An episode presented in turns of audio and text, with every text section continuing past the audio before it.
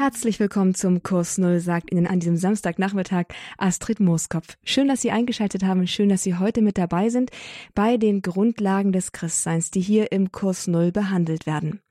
Zu den Grundlagen des Christseins gehört auch das Thema Berufung. Die Frage, wohin gehöre ich? Wohin ruft mich Gott? Wo ist mein Platz im Leben und in der Welt?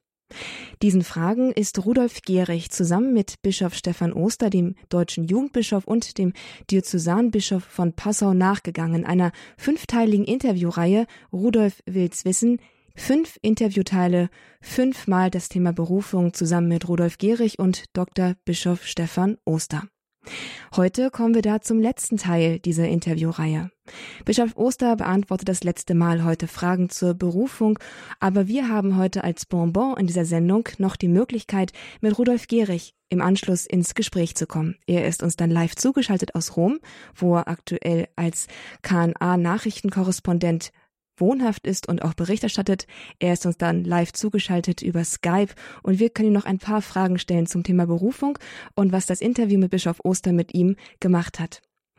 Jetzt aber erst einmal zu unserem Interview mit Bischof Stefan Oster, in dem er unter anderem auch die Frage beantwortet hat, ob es außer Ehe und Priesterberufung auch noch andere Berufungen gibt.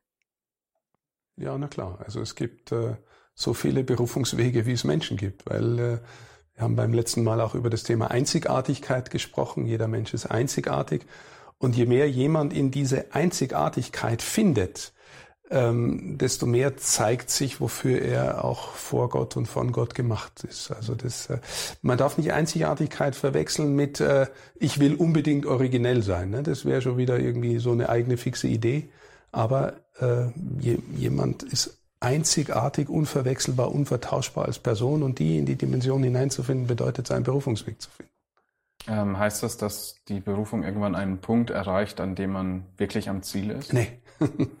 nee, das ist ja etwas, was anfängt mit dem Menschsein, dann sich konkretisiert mit der Taufe. Man bekommt den Namen von Gott oder man kommt in, bekommt in die innere Verbindung mit dem Herrn und dann äh, beginnt ein Weg, der nie mehr aufhört. Mhm. Das heißt, auch jetzt nach ihrem, nach ihrer Bischofsweihe kann der Weg sich noch weiter verzweigen und ja, wie gesagt, ich glaube, es geht für mich darum, ähm, im täglichen Leben zu lernen, die Dinge um Gottes Willen und der Menschen willen zu machen und nicht zuerst für mich. Und es bleibt eine Aufgabe, die auch nie aufhört. Aber um nochmal auf die Aus Ausgangsfrage da zurückzukommen, es gibt also auch die Möglichkeit einer Berufung, dass man ein Leben lang unverheiratet bleibt, aber nicht im priesterlichen Dienst steht. Ja, natürlich. Ähm, wir kennen das ja auch zum Beispiel für die sogenannten Säkularinstitute. Da äh, gibt's Formen von Leben in den Gelübden, in den äh, in arm, ehelos und gehorsam. Menschen, die sich in einer Gemeinschaft zusammenschließen, ohne unbedingt miteinander zu leben, Gemeinschaftsleben zu teilen, aber schon Formen von Gemeinschaft. Es gibt auch Eremitentum, es gibt äh, Menschen, die mitten in der Welt ganz tief mit Gott verbunden leben, das als ihre Berufung leben, ohne dass äh, sie das vielleicht auch mit der Kirche wirklich abklären. Ne? Das, äh, das ist dann auch nicht so eine offizielle kirchliche Berufung, aber, aber natürlich, äh, je tiefer Gott da eine Rolle spielt, desto mehr geht man den Weg der Berufung. Und wenn ich jetzt äh, die Berufung zur Ehe erkannt habe, habe geheiratet, habe eine Frau, vielleicht zwei, drei Kinder und werde dann zum Abteilungsleiter ernannt, äh, auch jetzt in, nicht im christlichen Bereich, äh, kann man das dann noch als Berufung bezeichnen? Wenn es nicht direkt was mit Gott zu tun hat. Ich jetzt beispielsweise bei der Bank Karriere mache. Ähm, nee, da ist nicht die, die, die Aufgabe in der Bank selber die Berufung. Äh, sondern da ist äh, die Berufung eher zu sagen, ich bin Christ und bin dann vielleicht auch noch Ehepartner, Familienvater, aber ich bin auch äh, berufen, in der Welt Zeugnis zu geben von meinem Glauben, in der Welt der Bank, in der Welt der Medien, in jeder Berufswelt. Ne? Das ist ja das Konzil, das letzte Konzil, das Zweite Vatikanum hatte also ja die Berufung der Laien in der Welt gewissermaßen gestärkt und gesagt, das ist der Sendungsauftrag von jedem Christen und jeder Christin. Als wir das letzte Mal über Berufungskrisen gesprochen hatten, ähm, haben Sie denn den Satz gesagt, dass Sie sich auch an die Mutter Gottes wenden und da immer wieder Zuflucht finden. Da stellt sich mir jetzt erstmal die Frage, wenn Sie eine, eine Krise haben, wieso rennen Sie dann zur Mutter Gottes und nicht gleich zum Chef? Ja, renne ich ja auch. Also das ist ja nicht, äh, das ist ja nicht äh, beides äh, gegeneinander auszuspielen. Ich möchte nur, wie soll ich sagen, es gibt die Versuchung, über Jesus äh, sich viele Gedanken zu machen, ohne bei ihm zu sein. Es gibt die Versuchung, über Jesus zu sprechen. Er ist ja der Logos, das heißt das Wort Gottes. Und wir lesen die Bibel, das Wort Gottes. Gott drückt sich in Begriffen aus. Und ich kann verkündigen und kann über Gott reden und kann Bücher über Gott schreiben, ohne dass mich das noch jemals wirklich berührt hat. Ne? Ich habe Gott im Begriff. Und das ist ja eigentlich eine fürchterliche Versuchung, äh, weil dann wieder ich mich selbst darstelle, wie ich gescheit über Gott reden kann. Ne? Und die Frage ist, wie wird Gott, der Konzeptus, der Logos, Jesus, wie wird der lebendige Konzeptio, Empfängnis? Also wie wird die Gegenwart Jesu auch in mir Fleisch und Blut, so dass nicht ich ihn bestimme, sondern dass er mein Leben anfängt zu bestimmen, so dass mein Sprechen von ihm und seiner Gegenwart genährt ist und nicht ich da irgendwie selbstmächtig äh, was rummache. Ich sage manchmal, ähm, ich glaube, wir müssen heute lernen, tiefer über das Geheimnis der Kirche zu sprechen, das ganz verwandt ist mit dem Geheimnis der Mutter Gottes oder im Grunde sogar identisch, ähm, weil, weil Jesus irgendwie äh, findet jeder gut, aber das geht bis dahin, dass Jesus, jeder sich den Jesus macht, den er gerne hätte. Ne? Also der, die Feministen machen sich einen feministischen Jesus, die Sozialisten einen sozialistischen Jesus, die Grünen machen sich einen ökologischen Jesus und jeder macht sich den Jesus, den er gerne braucht. Und das ist auch nicht völlig falsch, weil es äh, in all diesen Aspekten auch etwas von Jesu Handeln und Wirken gibt. Aber die Frage ist, der ganze Jesus, ne, der präexistente Logos beim Vater, das kleine Baby in der Krippe, den, der verkündet, zur Umkehr ruft, heilt, den, der leidet, der gekreuzigt wird, den, der aufersteht, der den Geist sendet, den, der als Richter wiederkommen wird, den ganzen Jesus. Wo finde ich den? Und zwar nicht nur, dass ich mit ihm umgehe, sondern dass er mit mir umgeht. Das würde ich sagen, in der Kirche und im Grunde würde ich sagen, in der Mutter Gottes. Also sie ist gewissermaßen die, die große wir kennen aus den mittelalterlichen Bildern diese Schutzmantel-Madonna, ne, die irgendwie, bei ihr bin ich daheim im Sinn von, sie ist das mütterliche Geheimnis von Kirche. Da einzutreten bedeutet, zu Jesus zu kommen. Ja, das ist ja der altbekannte Slogan äh, durch Maria zu Jesus. Also sie steht ja nicht über, über den Herrn oder neben dem Herrn, sondern ist eigentlich der, der Weg dorthin. Trotz allem ähm, ist da noch eine habe ich oft das Gefühl, eine Kluft zwischen uns normalen Erdenbürgern und Maria. Wie, wie schaffen Sie das, diese Kluft zu überbrücken und so eine Beziehung mit ihr aufzubauen? Ja, es ist eine Kluft zwischen normalen Erdenbürgern und Maria. Wir dürfen natürlich genauso wie bei Jesus sagen, sie war ganz Mensch, ne, mit all dem, was Menschsein ausmacht. Außer auch, ne, wir, wir glauben auch, dass sie von der Sünde bewahrt worden ist und von der Erbsünde bewahrt worden ist. Aber sie war zunächst einmal ein Mensch wie wir mit all diesen Nöten und Fragen und Problemen. Äh, und die sind bei ihr noch dramatischer in gewisser Hinsicht aufgeschlagen, denn wir glauben sogar, dass sie äh, nach Jesus der liebesfähigste Mensch war, der je gelebt hat. Das heißt, das offene, das weiteste, das tiefste Herz, das je in dieser Welt vorgekommen ist. Und dann zu fragen, ja, wie muss es dieser Frau gehen, wenn ihr Sohn, der gleichzeitig Gottes Sohn ist, am Kreuz stirbt? Also mit dieser offenen Liebesfähigkeit. Ich denke mir manchmal, in gewisser Hinsicht ist sie am Karfreitag auch mitgestorben, ja. weil, ne, mit dieser Not. Dir wird ein Schwert durch die Seele dringen, sagt der alte Simeon. Also ähm, das heißt, Maria ist auch die, die Leidende, die Mitleidende, die Mitkämpfende, die Mitgehende. Und, äh, und insofern, also ich habe keine Not, zu ihr zu gehen und sie als Mutter um, um die Stärkung meines Glaubens zu bitten. Das ist kein, kein, habe ich kein Problem. Das, das will sie, glaube ich auch. Also Sie holen dann die, die Mutter quasi mit ins Boot und sagen, hören Sie mal, äh, hör mal, sprich mal mit deinem Sohn, äh, ich habe das und jenes Problem. Oder wie ja, hat so ist nicht meine, so ist nicht mein, mein Beten. Ich bin dann einfach irgendwie bei ihr, in gewisser Weise in ihr, wenn ich mir diesen Schutzmantel oder die Kirche so vorstelle. Ne? Die Kirche, sie ist die Hausherrin, da gehe ich rein und dann bin ich schon bei ihm in geheimnisvoller Weise, weil es was Dialogisches ist. Ne? Ich versuche mich auch in ihr Ja hineinzustellen, weil Jesus ist der Gesandte, der Gottessohn, der unsere Antwort möchte. Ne? Ich sage dann manchmal, stellen Sie sich vor, Sie bekommen die Kommunion in die Hand oder in den Mund und, und Sie sagen Amen. Jesus gibt sich darin ganz. ist ihr Amen ein ganzes Amen? Und ich denke mir, ja, meins jedenfalls oft genug nicht. Mhm. So, aber ich stehe in der Kirche und die Kirche hat in der Mutter Gottes schon das ganze Amen und Ja dazu gesagt. Das heißt, ich stelle mich in dieses Ja mit hinein und hoffe, dass mein Ja und Amen äh, tiefer wird, echter wird, existenzieller wird. Die Berufung von Maria war es, äh, Jesus zur Welt zu bringen.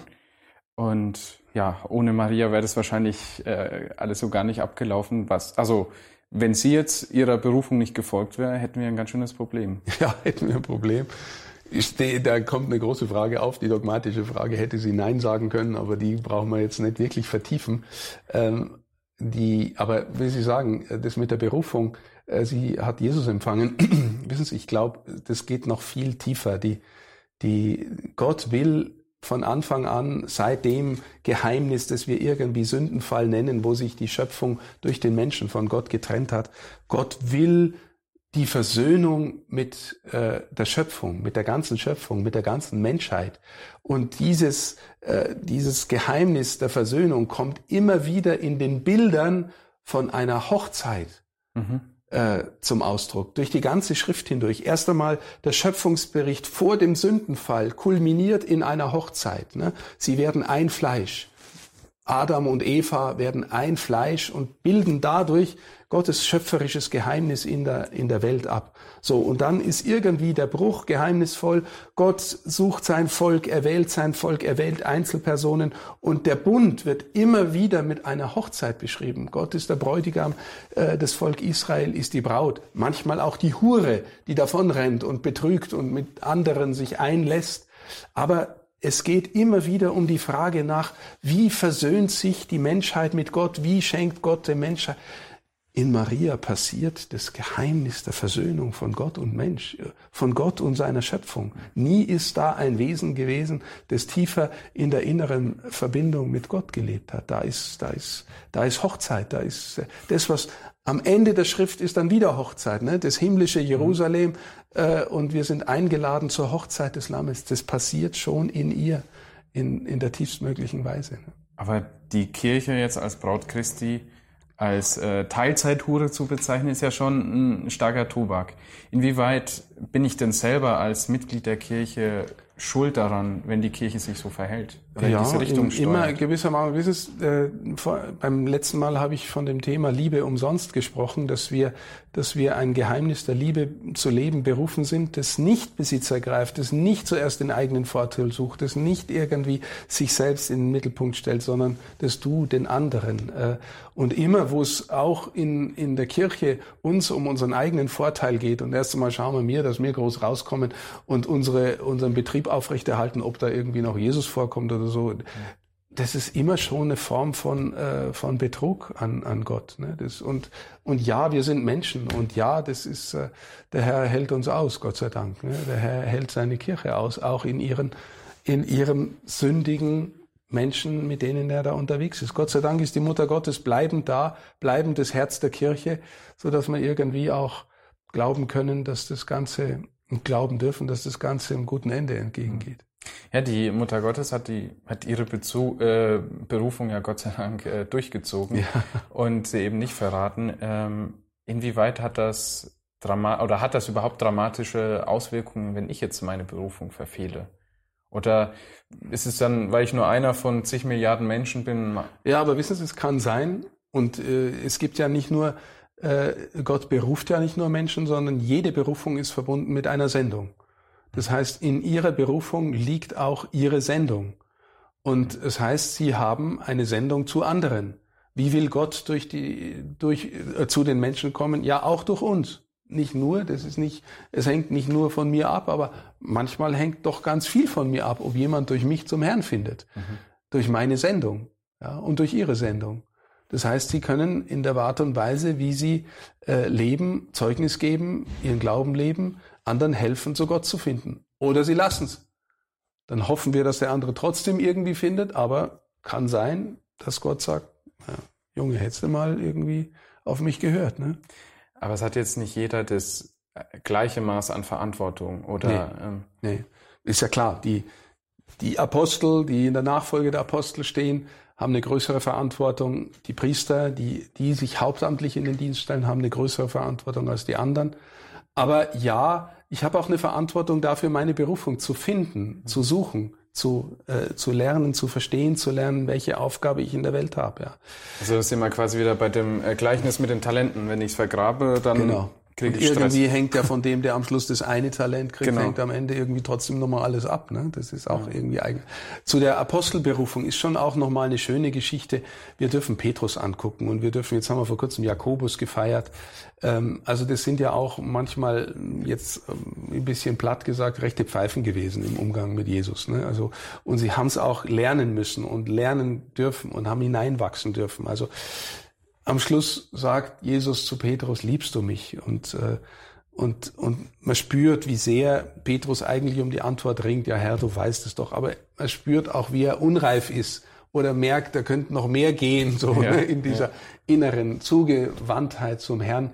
Und er sagt trotzdem, also okay, du bist wieder dabei, weide meine Schafe, ne? geh, geh mit mir mit. Und also Jesus ist schon auch, glaube ich, kommt unserer unreifen Liebe, unser Unfertigsein entgegen und hoffentlich verwandelt das. Ne? Das heißt, äh, ja, wir haben große Verantwortung, aber, aber das Entscheidende macht dann doch er. Aber das beruhigt ja einen, dass dann selbst Leute, die Jesus äh, hautnah erlebt haben, dass selbst die da ihre schwachen Momente haben. Genau. Ja. Ähm, wie, welche Rolle spielt dann beispielsweise die, die, der Empfang der Sakramente, jetzt Eucharistie, weil Jesus ja leibhaftig dann auch empfängt, oder auch die Beichte als, als Bischof. Welche, welche Rolle spielt zum Beispiel die Beichte da in Ihrem Wirken? Ja, es ist für mich schon wichtig. Ich weise auch natürlich immer wieder darauf hin. Ich beichte natürlich auch persönlich. Ähm, aber äh, wir dürfen ja auch da uns ehrlich in die Augen schauen. Die, der Zustand des Beichtsakramentes in, in unseren Breiten ist eigentlich äh, für das, was es fürs Evangelium bedeutet, eine Katastrophe. Also es ist eigentlich eine geistliche Katastrophe, wie das Beichtsakrament gelebt und gepflegt wird. Warum? Weil es im Evangelium im Kern um die Vergebung der Sünden geht. Und Vergebung der Sünden ist nicht nur einfach Vergebung von ich habe gelogen, ich habe gestohlen, sondern die Sünde ist zunächst mal die Herzenshaltung der Entfernung von Gott. Und die konkrete Tat, die Lüge, das Stehlen, das ist die Folge davon, dass ich von Gott entfernt lebe. Ja. Ähm, und äh, wir haben ja auch schon darüber geredet, was bedeutet eigentlich sein Kreuz auf sich zu nehmen, sich zu verleugnen. Ja, im Grunde bedeutet zu lernen, in der Nähe Gottes zu leben und die Beichte hilft uns immer wieder in diese Nähe zu kommen. Wir leben da nicht automatisch drin. Ne? Aber zu meinen, ich brauche die Beichte nicht, wie es weite Teile unseres äh, gläubigen Lebens auch äh, oder gläubigen Menschen auch praktizieren. Das bedeutet irgendwie ein bisschen selbstherrlich zu sein und zu sagen, na ja, der Herrgott irgendwie äh, irgendwie bin ich schon recht und außerdem vergibt er eh alles und da brauche ich jetzt nicht mich ne, nicht groß kümmern. Das ist irgendwie ein äh, etwas, was den, die Ernsthaftigkeit des Glaubens, die Ernsthaftigkeit des Kommens Gottes in unsere Welt eigentlich leugnet und, und, und selber nicht ernst nimmt. Und das ist eine Tragödie. Also frustrierend, wenn man dann jetzt schon so lange auch im Dienst des Herrn steht und man das Gefühl hat, man tritt auf der Stelle, weil man dann doch immer wieder zum Beichten gehen muss. Oder haben Sie ja. das Gefühl, schon geistlich da Fortschritte gemacht zu haben? Gute Frage. Äh, punktuell merke ich mal, ja, jetzt bin ich in dem und dem Punkt ein bisschen weitergekommen, aber oft ist es dann so, dass dann die nächste Baustelle aufgeht und vielleicht noch größer ist innerlich und äh, das ist wie auf unseren deutschen Autobahnen. Ja, also eine Stelle fertig. Hm. Eine Baustelle fertig, die nächste geht wieder auf. Nee, man darf nie meinen, fertig zu sein. Und, hm. äh, und es ist schon auch bezeichnend, dass die großen Heiligen äh, im vollen Bewusstsein gelebt haben, dass sie die größten Sünder sind. Und das hängt natürlich damit zusammen, dass wenn das wirkliche Licht Gottes gegenwärtig ist, äh, dann sieht man auch im eigenen Herzen jedes äh, Staubkörnchen. Äh, ne? Wenn hier die Sonne voll reinknallt, dann sieht man, wie im Strahl des Lichtes jedes Staubkorn da umeinander fliegt. Und so ist es, glaube ich, auch. Je weiter ich von Gott entfernt lebe, desto denke ich mir, was da alles? Ne? Ich brauch, was brauche ich denn Herrgott? Mir geht's ja gut und so. Je näher ich innerlich rankomme, desto merke ich, äh, wie weit eigentlich der Abstand, der dramatische Abstand zwischen mir und ihm ist. Ne? Das, und insofern ist die Beichte notwendig. Aber weil Sie vorhin auch zur Eucharistie gefragt haben, wissen Sie, wir auch bei uns gehen 12 Prozent der Menschen regelmäßig in Gottesdienst. Das heißt aber, 88 Prozent gehen kaum oder nicht. Und das ist eigentlich, wenn das stimmt, dass die Eucharistie, wie das Konzil sagt, Quelle und Höhepunkt allen kirchlichen Lebens ist, dann ist auch das eigentlich äh, äh eine Art geistlicher Ausverkauf, weil, weil äh, 88 Prozent sich dann von der Quelle abschneiden, mehr oder weniger. Ne? Weil sie vielleicht gar nicht sehen, was die Quelle bedeutet. Ne? Ist vielleicht ist ja auch für uns auch ehrlichweise oft nicht so leicht zu sehen. Ich gehe jetzt halt in die Messe und dann kriege ich die Kommunion und so. Jetzt bin ich da schon innerlich ergriffen. Nee, ich bin es oft nicht. Es ist manchmal auch Routine. Aber wenn man sich immer wieder neu deutlich macht, was das für ein Geheimnis ist, von dem wir da geistlich leben und uns nähern dürfen, dann muss man sagen, ja, da ist der Zustand des katholischen Lebens bei uns schon auch manchmal geistlich äh, erbärmlich. Aber Sie haben ja die Berufung, den Menschen eben jenes Sakrament auch zu spenden. Äh, erfüllt das einen mit Dankbarkeit oder ist das mit Freude? Was, was für ein Gefühl ist das? Oh, Gefühl ist auch wieder so eine Frage. Ich, äh, ja, natürlich bin ich dankbar und natürlich verstehe ich das als die Mitte meines, meines Handelns, dass ich, dass ich die konkrete fleischgewordene Liebe auch noch austeilen darf in der Kommunion, ja, sein Wort verkündigen darf, ja, das ist die Mitte unseres gläubigen Lebens. Natürlich müssen wir auch versuchen, zu Formen zu finden, die die, die Leute wieder hinführen. Ne? Die, in, auch da ist es in einem volkskirchlichen ähm, Leben so, dass wir oft nur die Messe haben und, mhm. äh, und, und die Leute dann das auf die Frage reduzieren, gehst du nur in Kirche oder gehst nimmer? Und das ist jetzt nicht die, die wirkliche Frage, sondern die Frage ist, ja, bin ich eigentlich, äh, bin ich eigentlich mit dem Herrn in der inneren Verbindung, so dass ich das vollziehen kann, was da geschieht? Ne? Gott wandelt sich der Welt ein und mir selbst ein und er tut, dass ich das wandle. Weiß ich das eigentlich, dass, dass ich aufgefordert bin, Wandlung zu leben, aus der, aus der Verwandlung zu leben? Ne? Also um das dann nochmal festzuhalten, haben Sie ja gesagt, äh, die Berufung, um die Berufung zu finden und sie leben zu können, ist Gebet vor allem wichtig, die Stille und äh, der Empfang der Sakramente.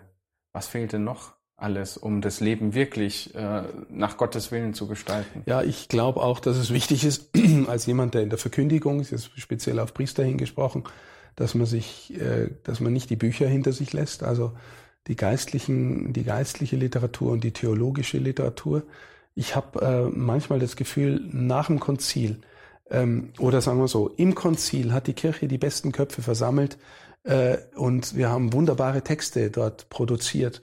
Und nach dem Konzil ist manchmal unsere Verkündigung äh, zu irgendwie Ayapopaya-Theologie äh, äh, verkommen, manchmal. Ne? Also äh, zumindest so, dass es nicht mehr, dass es oft nicht mehr wirklich ernst genommen wird. Ne? Das, ich sage manchmal, wir wir haben äh, gelernt äh, oder eingeübt, eine Art Heilsautomatismus zu glauben. Ne? Mhm.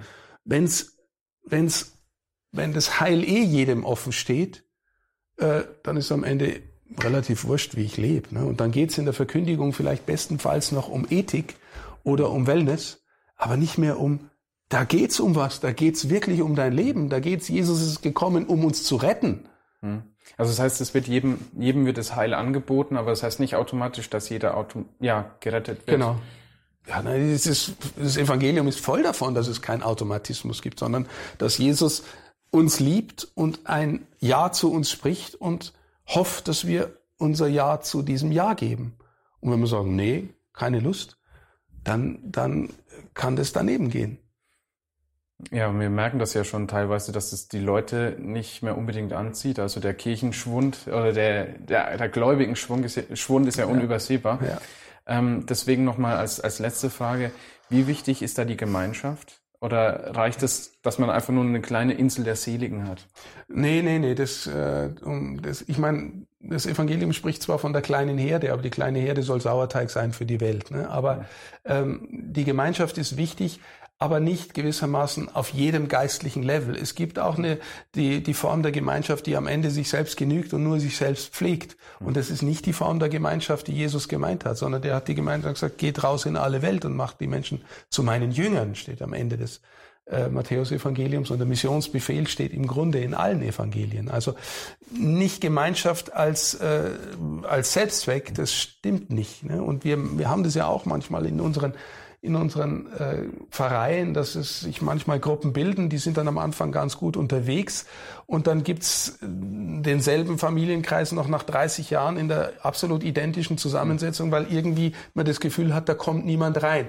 Ich will das jetzt auch nicht nur schlecht reden, weil Manchmal ist es tatsächlich auch schwierig reinzukommen, denn wenn es in der Tiefe um irgendwas geht, ne, dann, dann versteht man sich und dann merkt man, äh, da, da, da komme ich einfach auch nicht so leicht rein persönlich. Aber de facto sollen alle Gemeinschaften in der Kirche auch eine Ausstrahlung haben und einladen sein für die anderen. Ne? Das, und nicht sich selbst genügen. Das ist, äh, das ist schwierig. Da ist Papst Franziskus ganz deutlich. Ne? Die, die Kirche, die nur um sich selber dreht, die, die wird gewissermaßen ihnen äh, modrig. Das war ein starkes und ein schönes Schlusswort. Damit sind wir auch schon am Ende unserer Gespräche angereicht, an, angelangt. Ja, ich danke Ihnen ganz herzlich für die Zeit, die Sie sich genommen haben, für die schönen Antworten. Und danke für die guten Fragen. Ja, danke. Dann wünsche ich Ihnen weiterhin Gottes Segen. Danke Ihnen auch. Alles Gute.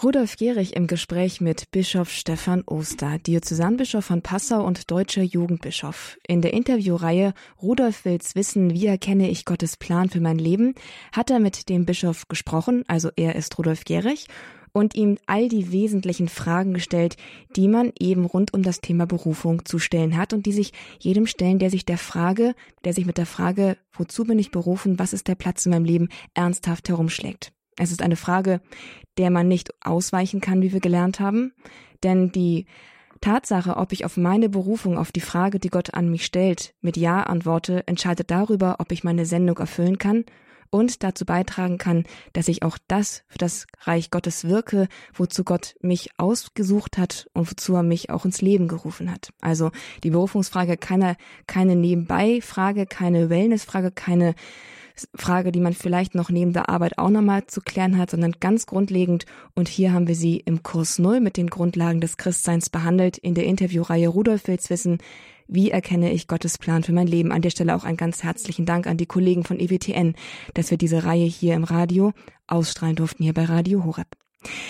Liebe Zuhörerinnen und Zuhörer, jetzt, aber, jetzt kommt das, was schon zu Beginn angekündigt wurde, nämlich nicht das Ende unserer Sendung, sondern ein Bonbon. Wir kommen ins Gespräch mit dem Interviewer. Wir tauschen sozusagen die Plätze.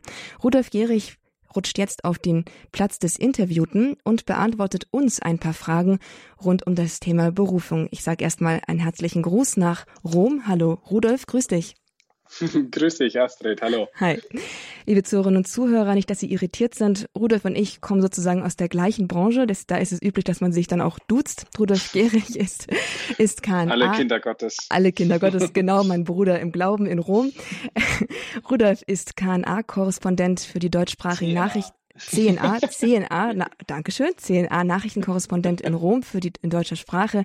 Er ist dort relativ frisch. Früher war er Moderator, Fernsehmoderator bei IWTN und in dieser Zeit ist auch dieses Interview mit Stefan Ostern entstanden. Das Interview liegt ein paar Jahre zurück, Rudolf, und ähm, du bist ja auch noch nicht so alt. Wie, wie ernsthaft, also wie persönlich waren eigentlich die Fragen, die du gestellt hast? Es sind ja Fragen, die du zum Teil, wo man das Gefühl hatte, du stellst sie einem sozusagen so richtig aus dem Herzen.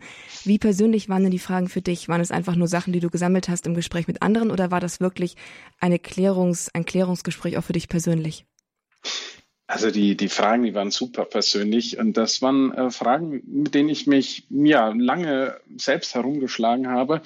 Aber das muss dazu sagen, jetzt so ähm, ein Großteil der Fragen, auf die hatte ich bereits schon Antworten bekommen und dementsprechend auch meinen Lebensweg danach ausgerichtet. Aber ich habe die alle nochmal in Erinnerung gerufen, weil ich die Erfahrung gemacht habe, dass viele Menschen so in dem, in dem Alter ähm, sich ähnliche Fragen stellen. Bei mir war es natürlich ganz speziell nochmal die Frage nach der Schule, dass ich mir gedacht habe, so, hat Gott mich zum Priester berufen? Muss ich, muss ich diesen Weg einschlagen, obwohl ich vielleicht was anderes machen will? Und ähm, dazu kam dann aber natürlich auch, dass ich dann in meinem Umfeld äh, rumgefragt habe, was, ich habe gesagt, ich habe da die Chance, da den, den Jugendbischof, weil Bischof Oster war damals, ist ganz frisch zum Jugendbischof gewählt worden, ich habe die Chance, den Jugendbischof zu interviewen. Was brennt euch denn so auf der Seele? Und da waren auch ganz viele Fragen dabei von ja, ehemaligen Schulkollegen oder Kollegen aus dem Fußballverein, die mit der Kirche eigentlich schon abgeschlossen hatten, aber auch ja, ganz normalen Gläubigen, wie man so schön sagt. Und das habe ich dann alles zusammengestellt und ja, dann versucht dem, dem Bischof da noch ein paar Antworten zu entlocken. Du hattest schon einige Fragen für dich persönlich geklärt. Du hast geheiratet. Ich weiß nicht, warst du damals schon verheiratet oder stand das noch? Nein, an? nein, noch nicht. Das, das, das noch nicht. Aber die, die Entscheidung, dass Gott wohl einen anderen Weg für mich vorhat als das Priestertum, die lag da ähm, ungefähr drei bis vier Jahre gerade mal zurück und es war für mich noch relativ frisch weil äh, ich mich schon zu, zu Schulzeiten das eigentlich gefragt hatte. Bei mir war so ein bisschen das klassische, du bist irgendwie 18, 19 Jahre alt und stehst immer noch im Altar, bist irgendwie noch der einzige Ministrant aus deiner, aus deiner Schulklasse und dann kommen die, die netten Omas aus dem Dorf, die es auch nur gut meinen und sagen, Rudolf, willst du nicht eigentlich mal Pfarrer werden? und ähm, dann irgendwann dachte ich so, okay, was ist, wenn da was dran ist? und äh, von daher war, war diese Frage, ob ich jetzt Priester werden soll oder nicht, das war dann schon geklärt. Mhm. Aber ähm, Berufung ist ja weit mehr als das. Haben wir, wir genau, haben wir gehört, haben wir gelernt in dieser fünfteiligen Interviewreihe. Ähm, aber wenn man dann, also du sagst, es war relativ frisch und wenn man dann nach drei Jahren sozusagen das ganze Thema nochmal rausholt, hat das für dich in dieser Zeit, in der du auch das Interview dann auch geführt hast, also in der konkreten Zeit, hat das für dich noch schon nochmal Fragen irgendwie aufgeworfen oder bist, war das, war das für dich wirklich so völlig klar, diese Fragen stelle ich nur noch mal rekapitulierend und für mich ist das einfach total klar?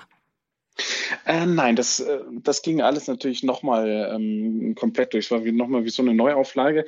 Aber das Gleiche hatte ich dann auch, als, als, wir, an dem, als wir dann an dem Buch gearbeitet hat, wo, äh, Buch gearbeitet haben. Das sind ja dann auch nochmal drei, vier Jahre vergangen, äh, bis wir dann das Buch rausgehauen haben.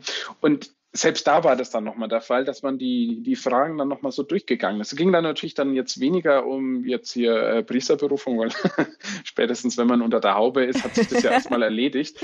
Aber generell so die Frage, äh, wie wie finde ich zu Gott zurück? So wie äh, kann ich Gottes Stimme noch raushören aus dem ganzen Alltagsgewirr? Und gerade das, das Problem kennst du vielleicht auch, wenn man jetzt so tagtäglich aus, als katholischer Journalist mit, mit diesen kirchlichen Themen zu tun hat, dann gerät man oft auch in die Versuchung, Gott so ein bisschen als Berufsthema abzuarbeiten wodurch dann die persönliche äh, Beziehung durchaus darunter leidet. Und dann war das für mich einfach auch nochmal so selbstkritisch und nochmal ganz interessant, so, okay, diese Frage, ähm, wie finde ich denn jetzt wieder zu Gott? Äh, Habe ich jetzt vielleicht auch meinen eigenen, ja, meinen eigenen Vogel zum Heiligen Geist gemacht? Da diese Unterscheidung der Geister zu lernen, das bleibt, glaube ich, ein Leben lang aktuell. Ja, das war das, was auch Bischof Oster sagte. Man ist halt niemals fertig, nicht wahr? Das ist so dieser Punkt, dass man sagt, ja, ich bin unter der Haube oder ich habe die Frage für mich geklärt und dann geht man so, ja, klasse, und dann äh, Gott in die Ecke gestellt und man geht weiter und macht und geht seinen eigenen Plan dann wieder nach. Ich denke, das wird auch einigen Zuhörern, die jetzt mit dabei sind, auch so gehen, dass sie sagen, ja, das ist so ein bisschen, Gott ist so ein bisschen wie Schnitzeljagd. Also Hinweis, be Hinweis ja, bekommen und dann renne ich weiter zum nächsten Hinweis und wenn ich ihn nicht finde, renne ich heulend zu ihm zurück. Aber das Ziel des Christen ist eben dann noch etwas anderes, dass man eben beständig den Weg mit ihm zusammengeht. Ja, du hast schon gesagt, äh, der Bischof Oster, der war damals frisch zum Jugendbischof erst gewählt worden. War das der Grund, dass du ihn auch angefragt hast für die Interviewreihe oder wie kamst du eigentlich auf ihn? Da war meine ähm, Kollegin dran schuld, die äh, Christina Blumra, die damalige Chefredakteurin von, von EWTN Deutschland. Die hatte nämlich die Idee, die hat gesagt, guck mal, da gibt es einen neuen Jugendbischof. Wäre das nicht mal äh, einer, den wir da vielleicht mal anschreiben könnten? Und da hatte ich bisher noch gar nicht so viel von, von ihm gehört, muss ich auch sagen. Ähm, gut, ich bin Bistum Würzburg, gebürtiger Franke, da schneidet man jetzt auch eher die Passau, aber ähm, da hat einen ganz, gut, ganz guten Eindruck gemacht und er hatte damals dann ähm, dieses Interviewbuch mit Peter Seewald, das war frisch draußen und das hat mir, ich glaube, Gott ohne Volk heißt das, mhm. ähm, das, das hat mich ziemlich beeindruckt und ja, und so kam dann der Kontakt zustande, also die Kollegin hat dann Bistum Passau angeschrieben, das Thema Berufung, hm, das sind wir, glaube ich, ja, das, das, das hat sich dann, glaube ich, so aus diesen Redaktionsmeetings einfach ergeben, weil ich auch gesagt habe, das ist ein Thema, das, das mich persönlich immer sehr beschäftigt. Und da könnte ich auf jeden Fall auch ein bisschen was zusammentragen. Und so ist das dann zustande gekommen ja, vielleicht auch wahnsinnig passend, weil er eben auch selbst als Jugendbischof und als der, als Angehöriger der Gemeinschaft der Salesianer Don Boscos eben auch viel mit Jugendlichen zu tun hat und insofern auch ganz nah an diesem Thema dran ist. Aber was ja auch beeindruckend ist, dass er so viel aus seinem eigenen Leben, von seiner eigenen Berufungsfindung auch erzählt hat und da sich so geöffnet hat. Ja. Wirklich auch. Was ja oft sehr hilfreich ist, dass man einfach mitbekommt, wie andere ihren Berufungsweg gehen, um den eigenen die eigene, die eigene Stimme in Gottes, in sich selber herauszufinden. Ja, das, das war auch, also ehrlich gesagt, das war auch für mich so das erste und bisher auch das einzige Mal, dass ich einen, einen Bischof gefragt habe, so, du hören Sie mal, wie, wie war das jetzt damals mit Ihrer Ex-Freundin?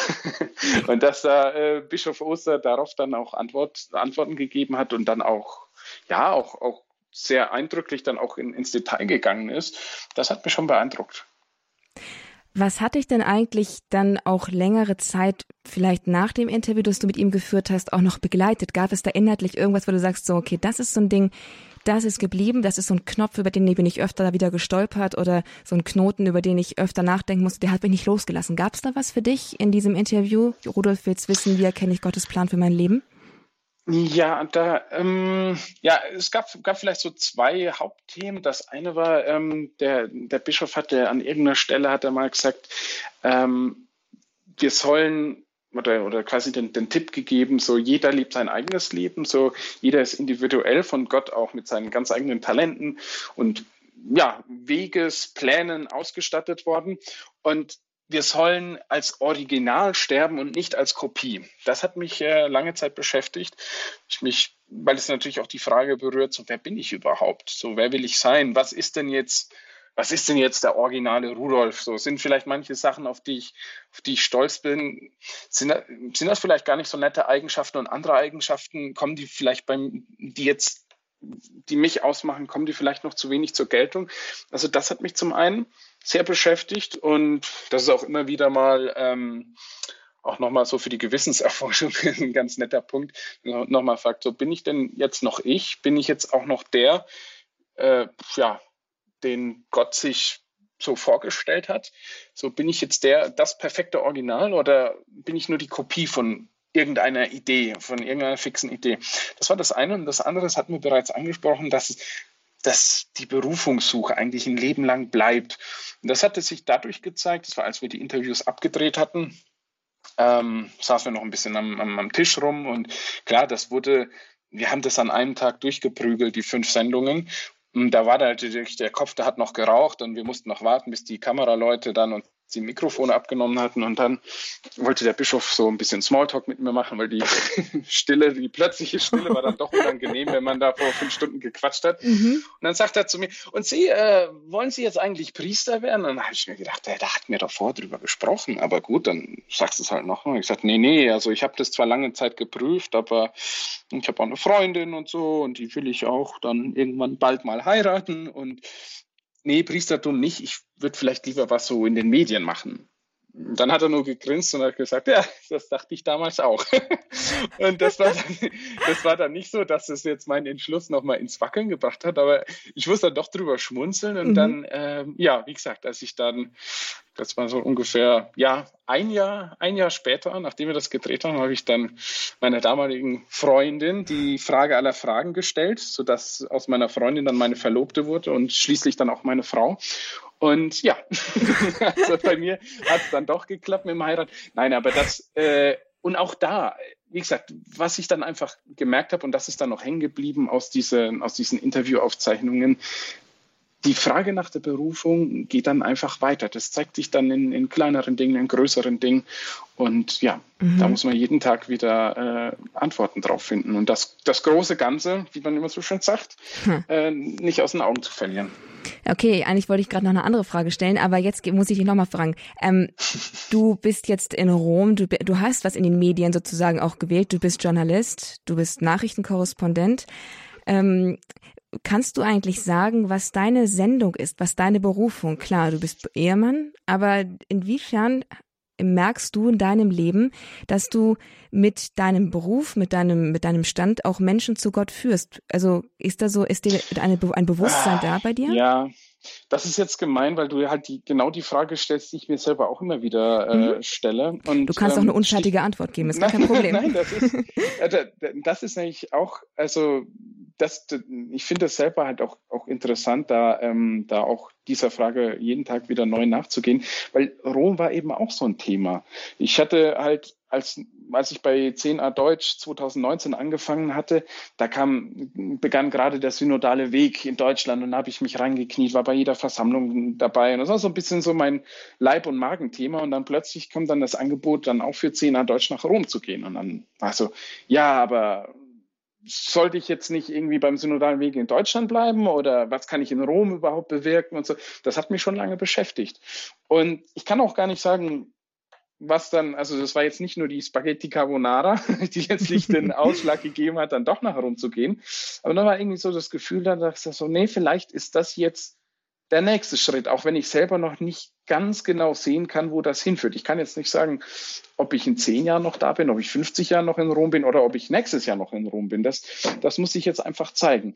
Und was meine Arbeit betrifft, dann ist natürlich hat man auf der einen Seite den journalistischen Anspruch, wenn man jetzt für eine Nachrichtenagentur arbeitet, dass man dann einfach sagt, was ist. Man erklärt den Leuten, das und das ist jetzt passiert, das hat der Papst gesagt, und auch erstmal ohne zu werten neben dieser Arbeit versuche ich mich ja auch noch in, in, weiß nicht, zum Beispiel bei der Tagespost in der einen oder anderen Kolumne. Da versuche ich dann nur ein bisschen persönlicher auch von meinem, von meinem Glaubensleben zu erzählen. Und dann, das ist, das trenne ich dann auch ein bisschen von meiner journalistischen Arbeit. Da versuche ich dann tatsächlich so mit dem, was mir Spaß macht, nämlich dem, dem Schreiben, so apostolisch zu wirken, jetzt ohne da den, den Leuten groß zu erklären, was sie glauben müssen, sondern einfach nur, da, da drin sehe ich momentan zumindest so ein bisschen auch meine Berufung, dass mhm. ich den Leuten anhand meines Lebens äh, ja, zeige, was Gott mit einem anrichten kann, auf eine positive Art und Weise. Und dass da auch Scheitern gibt und dann auch mal, mal schlechte Tage. Aber dass oh. ich dass ich es bis jetzt nicht bereut habe, diesen Weg gemeinsam mit, mit Gott gegangen zu sein. Wow, das ist schon ziemlich mutig von dir, dass du dich auch als eine, als eine Stimme der Öffentlichkeit, als eine Persönlichkeit des öffentlichen Lebens dann auch auf dieser, an dieser verletzlichen Seite zeigst. Es ist ein schönes Zeugnis, dass du dann, dass du sagst, dass es eben eine Berufungssache ist, diese Seite ja, auch von dir man, zu zeigen. Ja, man kriegt aber auch Geld dafür, ne? ja, sicherlich, aber gut, aber es ist sicherlich, aber du würdest das natürlich nicht nur fürs Geld Nein. tun, nicht wahr? Das ist, hast du ja gerade gesagt. Nee, also das wäre, das wäre natürlich, ja, also manchmal dachte ich mir dann schon auch, ähm, durch wahrscheinlich auch wie, wie so viele andere Journalisten auch natürlich auch ganz normal bei einer Regionalzeitung angefangen habe. Manchmal denke ich auch so, ja, warum bin ich nicht dort geblieben? Dann könnte ich jetzt weiterhin über die freiwillige Feuerwehr berichten oder irgendwelche Autounfälle. Das wäre dann vielleicht weniger kontrovers. Ähm, du hast schon recht. Also man, ich, man merkt es auch immer wieder, zum Beispiel, wenn man Leute dann irgendwie ehemalige Schulkameraden nochmal trifft, dann, ah, okay, hast immer noch mit der Kirche zu tun.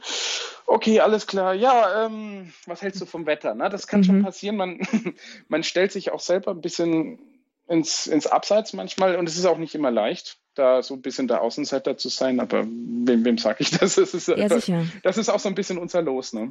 Manchmal muss man halt die Bequemlichkeit, also muss, muss man Gott der Bequemlichkeit halt vorziehen. Das ist dann irgendwie, man wird halt nicht glücklich sonst. Ja. ja. Es ist sehr fromm ausgedrückt, aber es ist ja richtig, ja. Naja, das ist auch unser Job, nicht wahr? Ja. genau. Ja, ähm, kehren wir nochmal zurück zu Rudolf Wills Wissen, dieser Interviewreihe, mit die wir hier jetzt auch im Kurs Null bei Radio Horeb mhm. ähm, gehört haben, die wir auch wahrscheinlich auch, wie, die viele mitverfolgt haben. Und Rudolf, du hast das, du hast dieses Interview geführt und äh, ich würde mich sehr dafür interessieren, wie denn so die Resonanzen für dich waren. Ich meine, wie viele Leute sind auf dich zugekommen oder sind Leute auf dich zugekommen, haben gesagt, das hat mir richtig weitergeholfen oder vielleicht auch im Gegenteil, was war denn das für ein Quatsch, das, was du da gemacht hast? Ist dir sowas passiert? Ja, aber es, es war sehr überschaubar. also das war jetzt nicht so, dass dann, dann, dass die Leute einen dann irgendwie die Türen eingerannt haben. Da kann der Bischof vielleicht mehr dazu sagen. Bei mir gab es das schon vereinzelt und es hat mich auch jedes Mal äh, tierisch gefreut. Ähm, ich hatte auch ein paar E-Mails bekommen, ähm, da haben dann Leute auch nochmal gesagt, so das und das und, und, die und die Frage, die hätte ich mir noch gewünscht. Und das war aber dann ganz gut. Als wir dann am Buch gearbeitet haben, konnten wir die Fragen dann nämlich noch mit reinbringen. Also von da war die, ist, ist die Kritik, die da auch kam, ist jetzt nicht ungehört verhallt. Und ich hoffe, dass dann die, die, ja, die Leute werden wahrscheinlich beim Buch dann auch wieder was finden. Aber das gab es schon. Und ähm, das gab es sogar in Rom. Da war dann auch im, im Petersdom sehr gefreut, war eine, ich glaube, eine Dame aus Bayern, die dann an, irgendwann am Ärmel gezupft und gesagt, so, ja, sind Sie nicht der da von EWTN? Ich habe da damals was gesehen und es war ein nettes, kurzes Gespräch. Und das war, ähm, das war tatsächlich auch an so einem Tag, pff, man hat manchmal so Tage, ne, da hat man einfach mal so einen Durchhänger und dann geht man aus dem Petersdom raus und denkt sich, okay Gott, warum bin ich dieser Frau ausgerechnet heute begegnet und jetzt nicht gestern oder morgen so, sondern das manchmal ist es schon so, das ist zumindest mein Eindruck, ohne das jetzt irgendwie theologisch verabsolutieren zu wollen, aber manchmal so, der liebe Gott, der achtet schon auf seine Kinder und schickt dann hin und wieder auch mal den einen oder anderen Motivationsschub ja. durch andere Menschen. Und das ist da auch passiert, vereinzelt. Also herzliche Einladung, liebe Zuhörerinnen und Zuhörer, Ihre Rückmeldungen zu schicken. Ich werde sie gerne an Rudolf weiterleiten. Rudolf Gehrig ist hier im Gespräch mit mir beim Radio Horeb im Kurs Null. Wir sprechen über seine Interviews, die er mit Bischof Oster zum Thema Berufung, wie erkenne ich Gottes Plan für mein Leben geführt hat. Und wenn Sie vielleicht sich angesprochen gefühlt haben und sich berührt gefühlt haben und vielleicht sogar aufgrund dessen eine Entscheidung fällen konnten, dann ist es ein schönes Zeugnis, dass Sie auch uns zurückmelden können als eine Unterstützung für unsere Arbeit und auch als eine, eine Möglichkeit, Ihre Freude mit uns zu teilen. Rudolf, du hast jetzt schon zweimal es gesagt und jetzt muss ich drauf zu sprechen kommen auf das Buch. Das Buch, das auch aus diesem Gespräch nun entstanden ist und es ist auch ergänzt um einige Fragen. Wie ist es denn nun dazu gekommen, dass da auch noch ein Buch draußen entstanden ist? Offensichtlich gab es ja offenbar doch einen Leidensdruck, das Ganze noch in weiteren Medienkanälen zu veröffentlichen. ja, das, da gab es eigentlich jetzt auch so zwei Hauptgründe dafür. Das eine war tatsächlich, dass dann viele Leute gesagt haben, ähm, ich hätte das gerne nochmal schriftlich. Ich habe zwar ein paar Sendungen gesehen, aber ich habe da jetzt nicht die Zeit, mich dann irgendwie die ganze Zeit vom Fernseher zu hocken. Ich würde gerne das auch mal in schriftlicher Form haben. Es war wahrscheinlich auch die nette Art der Leute zu sagen, dass denen unser Gesicht nicht passt. Aber das, das war so das eine, dass ich dann irgendwann mal angefangen hatte, das abzutippen. Und das andere, das war dann, ja, das, ja, das, das war vielleicht auch so ein bisschen der eigenen Eitelkeit geschuldet. Ich wollte schon als Kind immer unbedingt mal ein Bücherschreiber werden, weil ich damals den Begriff äh, Schriftsteller nicht kannte. Und hatte dann, als ich äh, mir dann die Sendungen dann nochmal äh, angeguckt habe, war ich so ein bisschen auch in meinem journalistischen Stolz auch gekränkt, als ich, als ich äh, bemerkt habe, wie ich, auf, wie ich bei manchen Fragen einfach nicht mehr weiter nachgehakt habe oder wie ich bei manchen Fragen einfach nicht auf den Punkt gekommen bin. Und ich habe mir da auch vorhin, bevor ich da jetzt gerade hier bei deiner Sendung zugeschaltet wurde, habe ich ja mich gerade auch noch mal selber gehört. Und das war dann, da hatte ich einfach so diesen Momente, diesen Momente, als ich dachte, na, da als, als Journalist, da, da hätte ich noch mal nachbohren können. Da sagt, da haut Bischof Ostergaard was richtig Krasses raus. Wieso habe ich da nicht nachgefragt? Und diese beiden Gründe haben dann einfach dazu geführt, dass ähm, ich in ja, monatelanger Kleinstarbeit ich die Sachen nochmal abgetippt habe, dann wieder nach Passau geschickt hat. Dann hat der Bischof wieder geantwortet, hat dann schriftlich seine Antworten ergänzt. Dann haben wir ein paar Sachen nochmal umformuliert und so. Und ja, und wir haben dann beide eben auch nochmal ein Schlusskapitel äh, geschrieben mit kurzen, prägnanten Tipps, weil wir einfach die Erfahrung gemacht haben, so der, der Mensch, der, der hat es einfach lieb, äh, viel, viel, viel gerne, wenn, viel lieber, wenn, wenn dann vielleicht dieses, diese ganzen Gespräche nochmal am Ende kurz zusammengefasst werden auf die Kernmessages, auf, ja, damit die Leute am Schluss das Buch zuschlagen können und vielleicht so eine kleine Handlungsanleitung direkt bei der Hand haben, um vielleicht dann den ersten Schritt auf Gott zugehen zu können. Beziehungsweise den zweiten, weil den ersten Schritt macht ja Gott, wie so, der Titel schon verrät. Genau, den ersten Schritt macht Gott. So heißt das Buch, ist im Herder Verlag erschienen. Autoren sind Bischof Stefan Oster und Rudolf Gehrig. Mit ihm bin ich hier gerade im Gespräch und den Titel, liebe Zuhörerinnen und Zuhörer, den finden Sie auch nach dieser Sendung bei uns auf horeb.org im Infofeld zur Sendung. Dann können Sie sich dieses Buch auch gerne bestellen oder es ja bestellen und dann auch weiter verschenken. Es lohnt sich auf jeden Fall, denn wie Sie gehört haben, finden Sie da noch einige Features und einige tiefergehende Antworten zu den Fragen rund um Berufung, auf die Bischof, Bischof Stefan Oster dann auch nochmal eingeht. Also auch ein Ansporn, da auch nochmal tiefer einsteigen zu können über das Buch. Rudolf, es ist ein echtes Vergnügen, mit dir darüber zu reden, aber mein Blick auf die Uhr lässt mich, äh, lässt mich erschrecken, denn meine Sendezeit neigt sich dem Ende zu. Ich muss dich deshalb jetzt hier verabschieden. Hab ganz, ganz herzlichen Dank für deine Antworten, das für das kurze Gespräch, das wir jetzt hier noch führen konnten zum Thema Berufung. Es gibt dem Ganzen noch eine etwas persönlichere Note, wenn man nochmal den, die Perspektive des Interviewers nochmal ein bisschen besser einschätzen kann. Auch als Zuhörer denke ich es mir. Hab ganz herzlichen Dank dafür, dass du auch so offen warst. Na, ich danke dir für deine Zeit und für die Einladung. Hat mich sehr gefreut. Ich bedanke mich jetzt schon einmal für Ihre Aufmerksamkeit. Ich hoffe, Sie haben viel, viel Gewinn aus diesen Berufungsgesprächen ziehen können für sich persönlich und auch gute Impulse mitgenommen, um Ihren Weg mit Gott weitergehen zu können. Denn wie wir gehört haben, Berufungsfindung ist niemals zu Ende. Wir sind alle immer auf dem Weg. Und das heißt, dass wir uns eben auch alle immer wieder daraufhin ermutigen dürfen, diesen Weg zu gehen und ihm treu zu bleiben, wo wir vielleicht manchmal in Löcher fallen oder nicht ganz genau, ganz genau wissen, wie der nächste Schritt eigentlich aussieht. Versichern wir uns einander darin auch im gegenseitigen Gebet, beten wir auch einfach für die Gemeinschaft der Kirche, dass wir als Getaufte unsere Berufung finden, beten sie aber auch ganz besonders für die jungen Leute, dass sie ihren Weg in, in, das Leben finden, sprich, dass sie ihre Berufung, ihre Sendung, die Gott ihnen ins Herz gelegt hat, finden und entdecken und auch den Mut haben, sie zu leben. Ich verabschiede mich damit von Ihnen, danke Ihnen ganz herzlich für Ihre Aufmerksamkeit, für Ihre Zeit, für Ihr, für Ihr Interesse und wünsche Ihnen noch viel Freude mit dem weiteren Programm hier bei Radio Horeb. Ich verabschiede mich an der Stelle. Mein Name ist Astrid Mooskopf. Das war der Kurs Null bei Radio Horeb. Leben mit Gott.